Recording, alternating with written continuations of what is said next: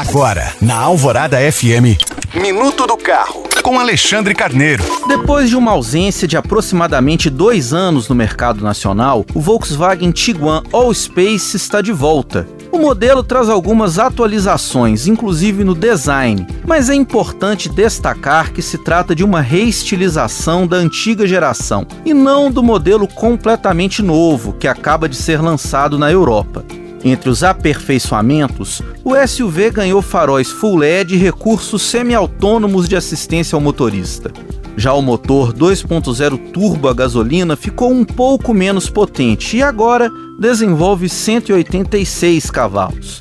Por sua vez, o câmbio é automático de 8 marchas. O Volkswagen Tiguan All Space chega importado do México, na versão única R-Line, que tem 7 lugares. O preço é de R$ 278.990. Lembrando que você pode baixar esse e outros podcasts pelo site alvoradafm.com.br. Eu sou Alexandre Carneiro para a Rádio Alvorada.